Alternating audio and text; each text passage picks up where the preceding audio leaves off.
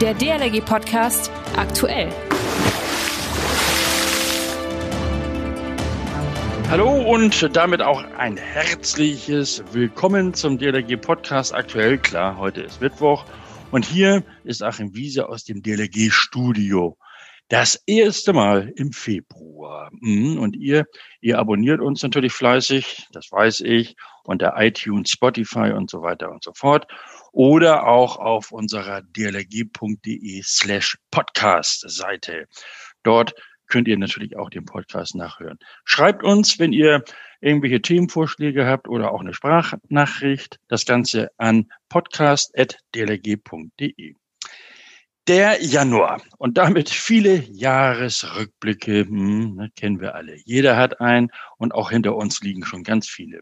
Doch auch jetzt, Anfang Februar, möchten wir euch noch einmal einen elementar wichtigen Arbeitskreis der DLRG und seine Arbeit im vergangenen Jahr, also 2020, vorstellen. Es handelt sich um den AKIT, hm, genau, den AKIT, den Arbeitskreis Informationstechnik. Was die Jungs und Mädels, ja, das sind tatsächlich fast nur Jungs. Ein Mädel ist dabei. Was die also dort leisten, das ist wirklich beachtlich und so kann sich auch die Jahresstatistik, nämlich 2020, wirklich sehen lassen. Doch Moment, Schritt für Schritt. Es gibt da wen, der kann das alles viel besser erklären als ich, nämlich Nico Reiners. Er ist Leiter dieses Arbeitskreises IT. Moin Nico. Hallo Achim. Sag mal, was genau treibt ihr da eigentlich bei diesem Arbeitskreis IT? Ja, wir vom AK IT stellen allen Gliederungen der DLRG zahlreiche IT-Angebote zur Verfügung. Also wir betreiben zum Beispiel ganze Technik, die erforderlich ist für unsere Webseiten. Wir haben ein Mailsystem mit fast 30.000 E-Mail-Konten und wir entwickeln ganz viele Anwendungen, die man im sogenannten Internet Service Center findet.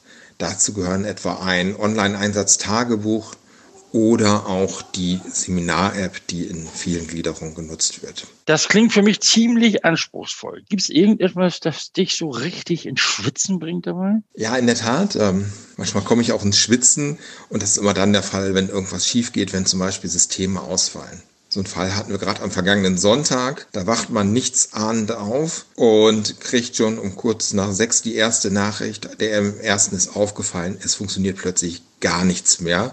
Und da erschrickt man sich natürlich kurz. Als ich dann aber erfuhr, dass ein Stromausfall die Ursache ist, war ich eigentlich beruhigt und habe gedacht, na gut, der geht ja irgendwann vorbei und dann kann man die Systeme wieder hochfahren und dann ist alles wieder gut. Und so kam es auch, als wir dann wieder Strom hatten, konnten wir die Geräte und damit unsere Dienste ganz schnell wieder zur Verfügung stellen. Kommen wir mal zu eurer Jahresstatistik 2020. Wie lief denn dieses Jahr so aus eurer Sicht? Ja, das letzte Jahr, was war da besonders? Ich glaube, uns ging es da wie allen anderen. Wir konnten nicht tagen, zumindest nicht vor Ort, mussten das alles als Videokonferenz machen. Und das führt dazu, dass wir uns jetzt über ein Jahr nicht mehr getroffen haben, kein Bier mehr miteinander getrunken haben, uns ausgetauscht haben. Und wir haben jetzt sogar Mitglieder, die habe ich noch nie getroffen. Wir haben uns noch nie live gesehen. Ähm, ich denke, das Gute bei IT-Lern ist, die sind häufig Remote Work gewohnt und deswegen funktioniert das. Und Nico, gab es irgendetwas Bemerkenswertes? Ja, besonders bemerkenswert, besonders überraschend ist aus meiner Sicht die Entwicklung der Seminar-App, die Zahl der Anmeldungen. Die steigt seit Jahren. Wir hatten 2019 schon 160.000 Anmeldungen, die über die Seminar-App gelaufen sind. Und 2020 ging dann auch ganz gut los. Januar, Februar über Vorjahresniveau. Und dann kam mit dem Lockdown natürlich der Absturz. Und man sieht in unseren Zahlen, dass die Ausbildung weitgehend ausgesetzt werden musste. Als dann die Schwimmbäder wieder öffneten, da hatten die Gliederungen zwei neue Herausforderungen. Das eine, sie mussten plötzlich Kontaktlisten führen. Und die zweite Herausforderung, die Badbetreiber haben häufig nur eine sehr geringe Teilnehmerzahl erlauben können. Und das ist die Gliederung natürlich schwierig, wenn plötzlich nur noch fünf Leute auf die Bahn dürfen, sechs Mitglieder vor der, stehen vor der Tür. Wen schickt man jetzt nach Hause? Und die Ortsgruppen haben auch das mit der Seminar-App gelöst und haben dann gesagt, okay, wir machen eine Einzelanmeldung für jeden Trainingstermin. Dann wissen wir vorher, wie die Auslastung ist und wir müssen auch nicht von Hand im Schwimmbad Kontaktliste legen, sondern haben das alles digital. Ganz schlanker Weg für die Gliederung. Und das führte dann plötzlich dazu, dass wir im August 40.000 Anmeldungen in einem Monat hatten.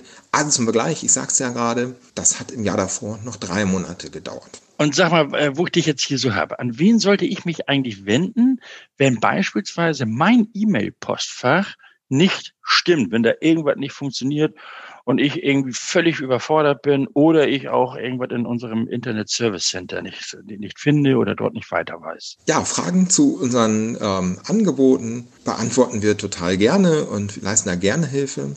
Und wir haben eine eigene Seite dafür. Wer mal eine Frage hat, wer ein Problem hat, der geht auf hilfe.dlg.net und hier findet er zum Beispiel einen Link zu unseren Anleitungen, kann aber auch eine Supportanfrage stellen.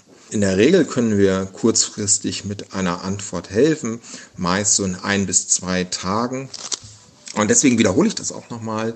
Also, wenn Fragen sind, wenn es Probleme gibt mit unseren Anwendungen, über hilfe.dlg.net könnt ihr mit uns in Kontakt treten und dann helfen wir gerne. Alles klar, herzlichen Dank, Nico Reiners, Leiter des Arbeitskreises IT.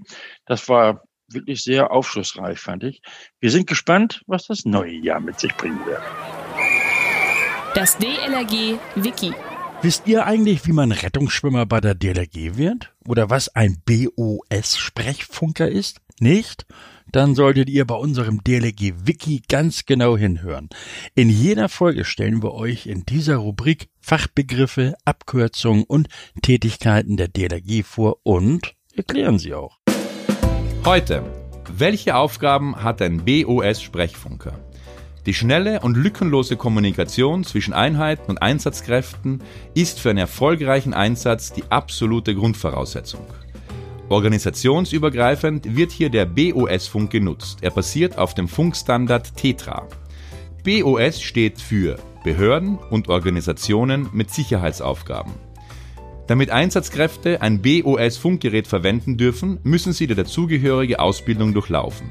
Sprechfunk sorgt für effektive Abläufe bei Einsätzen, auch in und am Wasser. Zur rein internen Kommunikation, beispielsweise im Wasserrettungsdienst, setzt die DLRG zusätzlich den DLRG-Betriebsfunk ein. DLRG Digital. Eigentlich ist die ganze heutige Folge ziemlich irgendwie ja, völlig digital, oder? Eben haben wir viel über den Arbeitskreis IT gelernt und nun geht's quasi in deren Wohnzimmer, mhm, ins World Wide Web. Dort habt ihr ja in den vergangenen Wochen fleißig abgestimmt und zwar für unseren Marcel Hassemeyer, Rettungssportler aus der DLRG.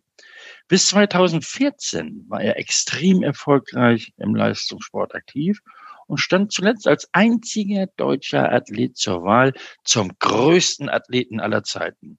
Die International World Games Association hat per Online-Voting gesucht und mittlerweile gefunden. Ja, seit Montagmittag steht der Gewinner fest. Insgesamt gab es 24 Kandidaten, 14 sind bereits im Januar ausgeschieden, 10 standen somit zuletzt im Finale. Marcel war einer von ihnen. Es war ganz schön spannend. Hm, ein Kampf am Ende vor allem um den dritten Platz zwischen Marcel und der ukrainischen Powerlifterin Larissa Solovyova. Mit etwa 1000 Stimmen Unterschied musste sich Marcel letztlich geschlagen geben. Schade, schade. Und erreicht hat er damit den vierten Platz. Gewonnen hat mit großem Abstand die Squash-Spielerin Nicole David aus Malaysia. Platz zwei geht an den irischen Tauzier James Kehoe.